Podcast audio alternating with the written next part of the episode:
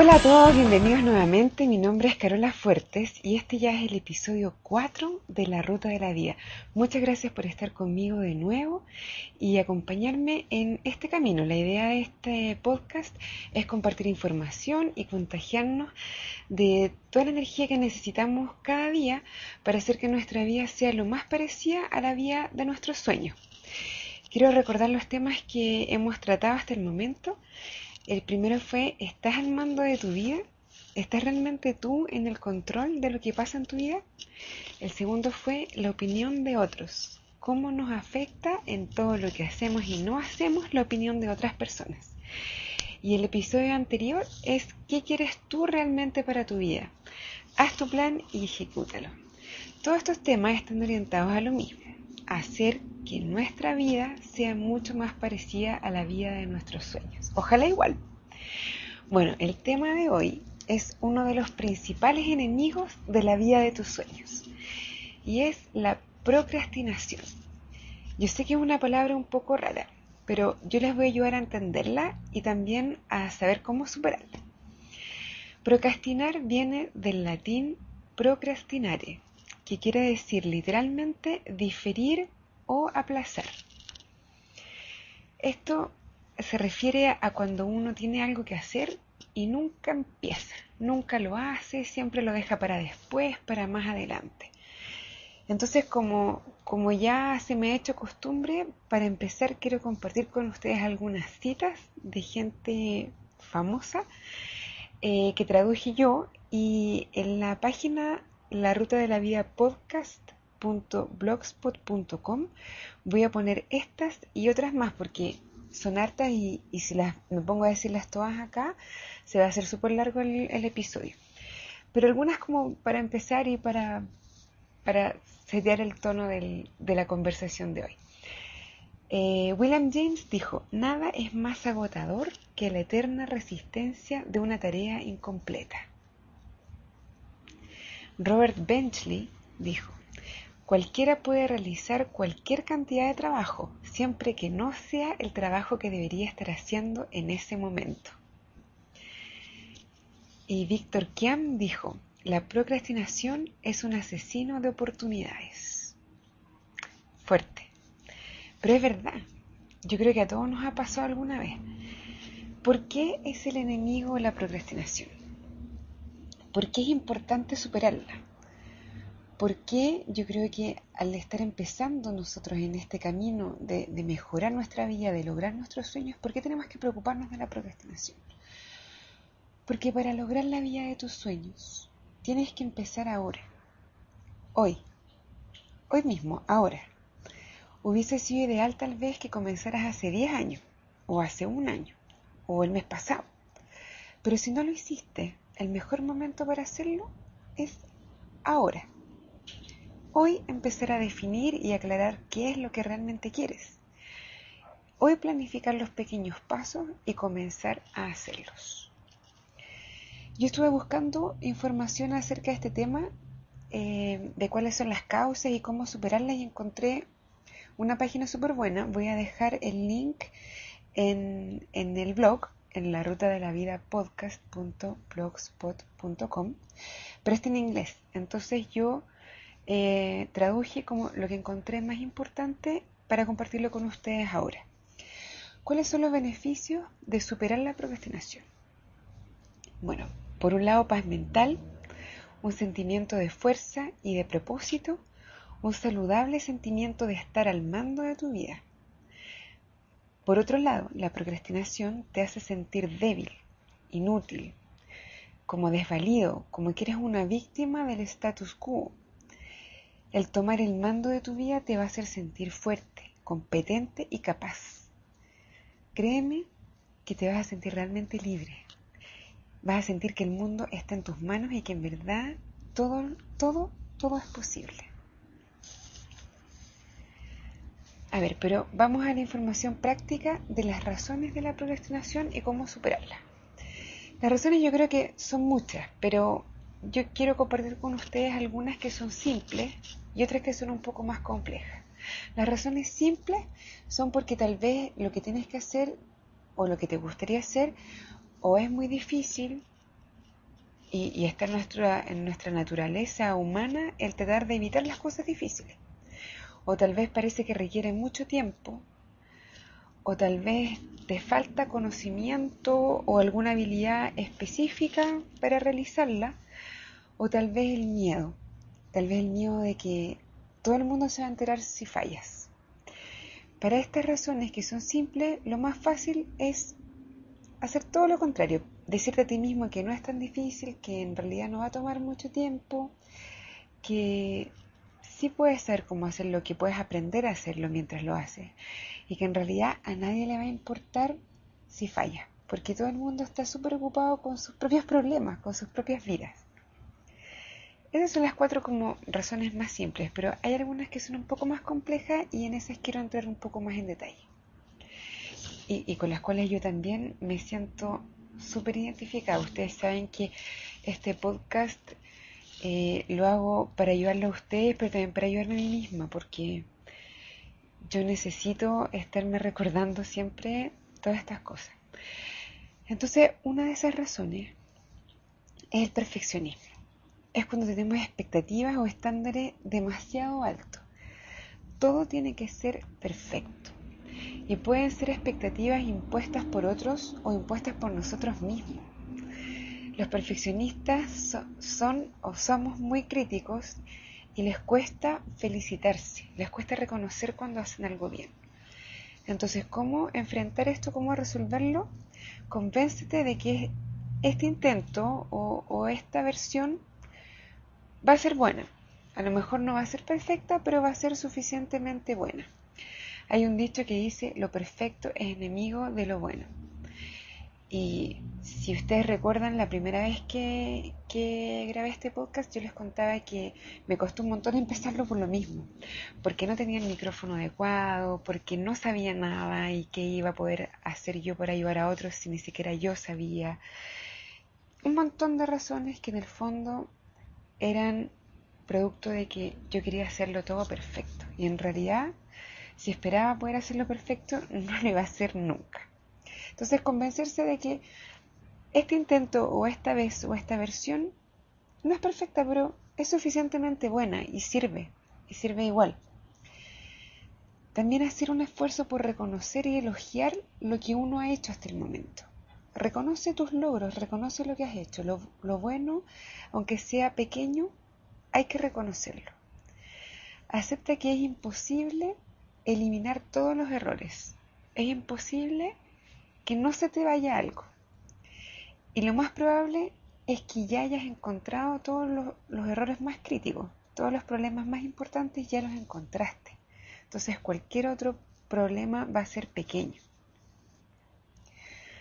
Ok, esa sería una, el perfeccionismo. Otra razón de la procrastinación es la baja tolerancia a la frustración es cuando las circunstancias te sobrepasan fácilmente, cuando consideras que las situaciones que te tocan vivir son injustas o, en otras palabras, andas de víctima por la vida. La, frustración en general se caracteriza por, por quejas, por lloriqueo, por frases como por ejemplo no es justo o es muy difícil o por qué a mí me toca vivir esta situación tan complicada. En este contexto es como razonable dilatar lo que tienes que hacer, pero el problema es que el día siguiente vas a estar igual o más frustrado por no haberlo hecho. Entonces, ¿cómo podemos enfrentar esta, esta causa de la procrastinación? Mira, mientras uno más desea algo y no lo hace o no lo puede tener, más aumenta la frustración. Entonces, mientras antes uno parta, es mejor. Hazte dueño de tu vida, pero un paso a la vez. Un paso a la vez. Ponte metas pequeñas. Si tu objetivo a lo mejor es grande, como hablábamos la vez pasada, divídelo en pequeñas metas que sean realizables. Así vas a aumentar tu motivación al ir cumpliendo cada paso y además va a aumentar tu satisfacción. Por ejemplo, si tienes que leer un libro de mil páginas, ponte como meta leer diez páginas diarias. No más que eso. No veas la meta de largo plazo que son las mil páginas, porque para cualquier persona es agotador. Ponte metas pequeñas y realizables. Y así vas a ir aumentando tu motivación y tu satisfacción. Otra razón, y la última que, de las complejas que quiero compartir con ustedes, es algo que aquí en Chile decimos tirarse para abajo, que yo creo que en otros países también se debe decir de alguna forma parecida. ¿A qué me refiero con tirarse para abajo? Es lo que ocurre cuando continuamente tú minimizas tus propias habilidades y capacidades y tienes dudas con respecto a tu posibilidad de triunfar. Por ejemplo, alguien que, habitualmente se tira para abajo tiende a no creer en sí mismo incluso cuando tiene éxito. Uno tiende a decir, no, eh, fue suerte, o justo se me dieron las cosas, y como que tiende a bajarle el perfil a los propios éxitos. Además, también puede costarte aceptar elogios por tu trabajo. Aun cuando haya sido un buen trabajo, te cuesta aceptar cuando te dicen algo bueno al respecto. Y el problema con esto es que si se mantiene por mucho tiempo esta actitud, vas a terminar creyendo realmente que eres incapaz de lograr ciertos niveles de logro. Entonces, obviamente vas a procrastinar porque no te sientes cómodo con el éxito y buscas ser menos exitoso y más invisible. ¿Cómo resolver este problema? Practica aceptar elogios de tu desempeño. Di solamente gracias, nada más, gracias. No justifica que fue suerte o que nada, gracias, solamente gracias. Trata de averiguar por qué no te sientes cómodo con el éxito. A lo mejor alguien importante en tu vida alguna vez te ha hecho sentir que no te mereces el éxito o tal vez te enseñaron de, de, pequeño a minimizar tu éxito porque a lo mejor las otras personas se iban a sentir incómodas. O tal vez te asusta el éxito porque vas a destacar. O, o, piensas que a lo mejor otros no te van a aceptar si tienes éxito. La vez pasada hablamos también de esto con el texto de, del libro Un regreso al amor, donde decía que no le haces ningún favor a nadie encogiéndote y que al revés, brillando y permitiéndote tener éxito, inconscientemente le das permiso a otros para que hagan lo mismo. Entonces es muy importante el, ser capaz de, de disfrutar también el éxito que uno tiene. Y el último paso es recuerda elogiarte y felicitarte tú mismo por los logros que obtienes. Pueden ser logros pequeños y grandes, pero es importante felicitarte a poco. Por ejemplo, eh, a mí me pasa que quiero bajar, supongamos, de peso y quiero bajar 3 kilos. Y, cuando los bajo, como que se me olvida felicitarme. Y, y, en verdad es importante hacerlo, es reconocerse a sí mismo que el esfuerzo que uno hizo rindió fruto y valió la pena. Entonces, Finalmente, voy a recordar algunos tips prácticos de lo que hablamos hoy día, para, como para hacer un, un resumen. Dividir las tareas grandes en tareas pequeñas. Tareas pequeñas que te permitan completarlas razonablemente y ir aumentando tu nivel de motivación porque sientes que realmente puedes hacerlo. Otra técnica que es súper útil es cuando hay algo que realmente te cuesta mucho hacer, decir ya, lo voy a hacer cinco minutos. Por ejemplo, hacer ejercicio. Por lo general cuesta empezar a hacer ejercicio cuando uno lleva mucho tiempo sin hacerlo. Entonces proponte hacer cinco minutos. Proponte, comprométete contigo mismo que vas a hacer cinco minutos y cuando terminen esos cinco minutos puedes hacer otra cosa. Lo más probable es que te entusiasmes y sigas. Y sigas por lo menos unos 15 o 20.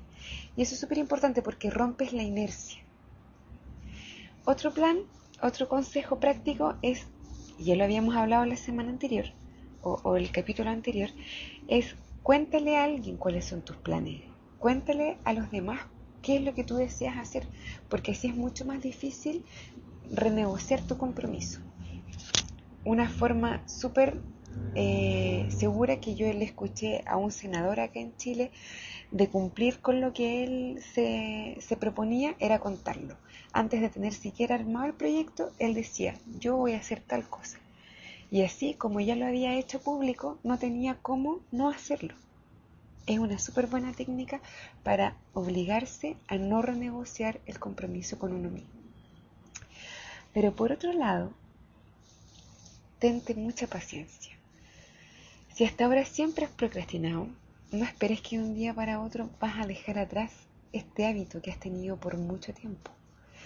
Si te sorprendes procrastinando nuevamente, acéptalo, acepta que estás aprendiendo y está permitido caerse, pero levántate, sigue adelante.